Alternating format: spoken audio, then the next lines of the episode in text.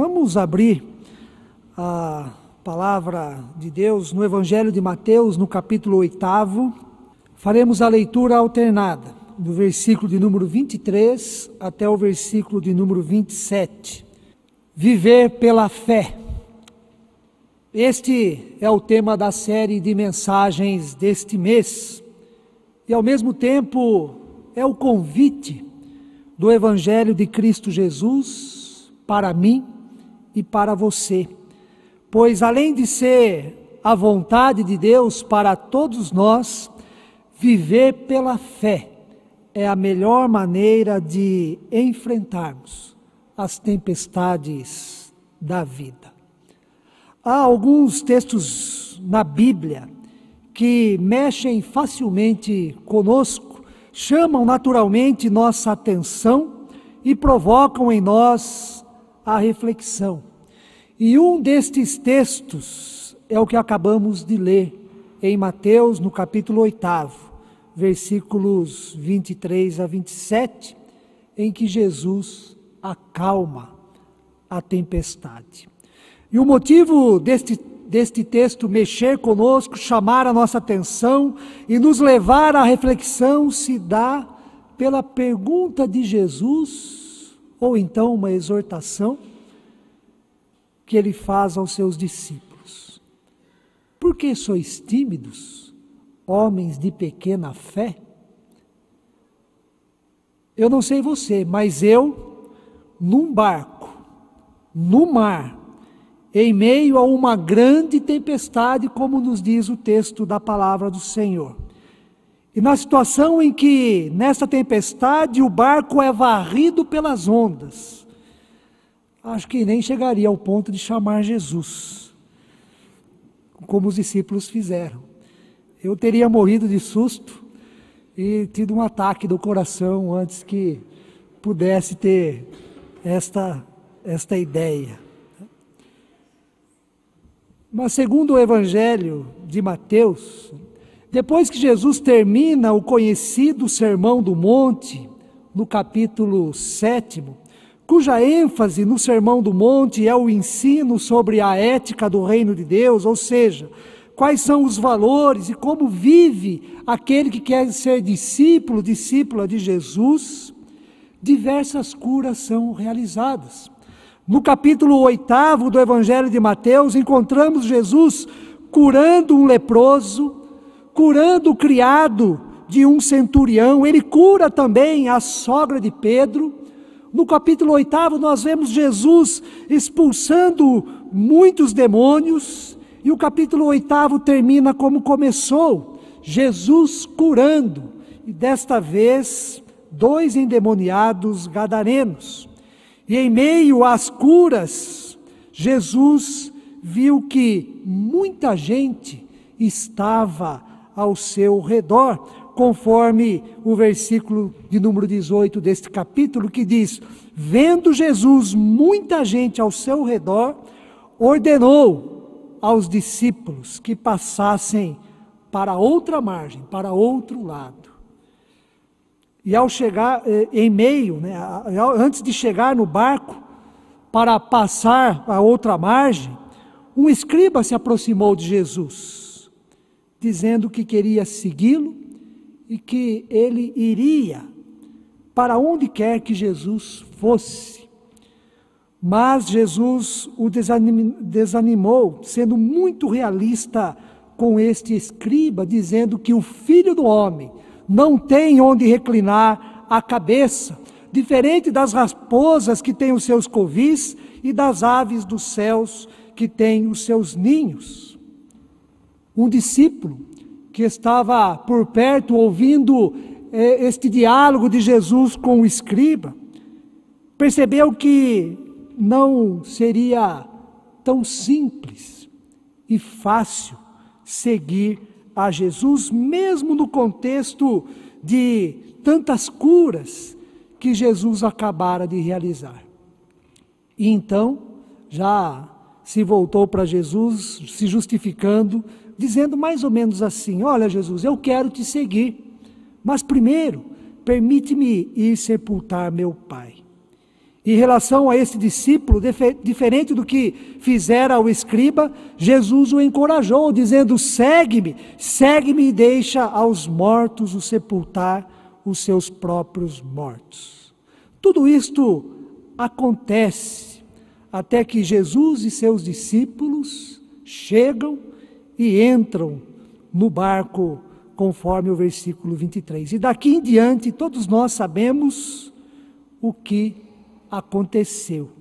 Uma grande tempestade se fez presente, o barco onde Jesus e seus discípulos estavam era varrido pelas ondas. No Evangelho de Marcos, sobre este mesmo acontecimento, diz que o barco estava se enchendo de água diante daquela forte tempestade. E como estavam os discípulos e como estava Jesus diante daquele acontecimento, daquela tempestade, os discípulos, naquele momento, estavam em desespero, conscientes de que perderam o controle da situação, o sentimento de pavor e medo tomou conta da vida deles, eles estavam em perigo, pois a própria vida estava em risco. E as palavras deles para Jesus mostram muito bem isso: Senhor, salva-nos, perecemos. E como Jesus estava diante daquele acontecimento? Jesus teve um dia muito difícil e desgastante devido às diversas curas realizadas. Ele estava cansado porque enquanto os discípulos tentavam o possível e o impossível, sem muito sucesso para obter o controle da situação, Jesus estava dormindo, diz o texto bíblico. E os discípulos então o acordaram. E o surpreendente são as palavras de Jesus aos discípulos, ao acordar diante da terrível tempestade que estava em curso. Por que sois tímidos, homens de pequena fé? Acho que os discípulos não entenderam muito bem o que Jesus quis dizer com estas palavras. Mas, naquele sofrimento, naquele desespero, eles nem quiseram saber o que significavam aquilo que o que significava aquilo que Jesus havia dito a eles. O importante naquele momento, era que Jesus pudesse fazer alguma coisa a fim de ajudá-los. Jesus, então, diz o versículo 26, levantando-se, repreendeu os ventos e o mar e fez-se grande bonança. Ou seja, a tempestade foi embora, a tempestade acabou. Houve calmaria a segurança se fez presente e a paz voltou a reinar. O texto se encerra dizendo que os discípulos ficaram maravilhados, maravilhados, ao ponto de dizerem: Quem é este? Quem é este que até os ventos e o mar lhe obedecem? É bem possível que você nunca passou pela experiência enfrentada pelos discípulos, conforme o texto bíblico nos relata. Mas isso não significa que você não tenha passado ou esteja passando por uma tempestade em sua vida. Há situações em que a melhor palavra para expressar os nossos sentimentos, os nossos pensamentos, a melhor palavra para descrever o nosso momento é a palavra tempestade. Muitas pessoas hoje estão vivendo em meio à tempestade, a tempestade do luto, isto é, lidar com a difícil e insuportável ausência da pessoa amada. Temos também a tempestade do divórcio do difícil processo do divórcio, a tempestade da ansiedade, por tantos e tantos motivos. A tempestade da solidão, a falta de um amigo, de uma amiga, do sentir-se incompreendido ou então com o sentimento de que ninguém te ama. Que terrível peso é esse, o sentimento de que não somos amados por ninguém. Isto vira uma tempestade em nosso interior, em nossa vida. Existe também a tempestade do vício, pessoas tomadas, dominadas pelo vício, seja ele qual for. A tempestade interior devido à falta de paz. Existe também a tempestade do cansaço, onde nós chegamos na conclusão de que cansamos. Cansamos de tudo, cansamos da vida, a tempestade do desânimo, do insuportável, do tédio, a tempestade até mesmo da rotina. Muitas são as tempestades que uma pessoa pode enfrentar em sua vida. Mas em meio às tempestades da vida, o texto da palavra de Deus nos ensina sobre a fé. Nos ensina sobre a fé, sobre a importância de vivermos pela fé em Jesus. Pode até ser que você olhe para você mesmo, para o seu interior, para o seu coração, para o seu íntimo e chegue à seguinte conclusão: mas a minha fé é tão pequena, mas tão pequena que eu nem sei se ela tem algum valor, se ela tem algum sentido na perspectiva de que Jesus possa olhar para mim, possa fazer algo por mim, ou então em mim mesmo. E diante desse sentimento de que a sua fé é pequena e pequena demais, quero destacar rapidamente duas perspectivas à luz do texto que nós lemos há pouco. Em primeiro lugar, na pequenez da sua fé, Jesus te escuta e não é indiferente à tempestade que você está vivendo. Mesmo sendo homens de pequena fé, Jesus escutou os discípulos em meio àquela tempestade. Os discípulos estavam em desespero, não sabiam mais o que fazer, estavam com medo, aflitos. E então foram acordar Jesus. Jesus não somente escuta o que os discípulos têm para dizer, mas Jesus percebe a aflição dos discípulos e ele vai além de escutar. Ele acalma a tempestade, ele traz a tranquilidade, ele instaura a paz e a segurança na vida daqueles homens um tanto quanto perdidos em meio àquela terrível situação. Mesmo que você tenha pouca fé, mesmo que a sua fé seja pequena, fale com Jesus.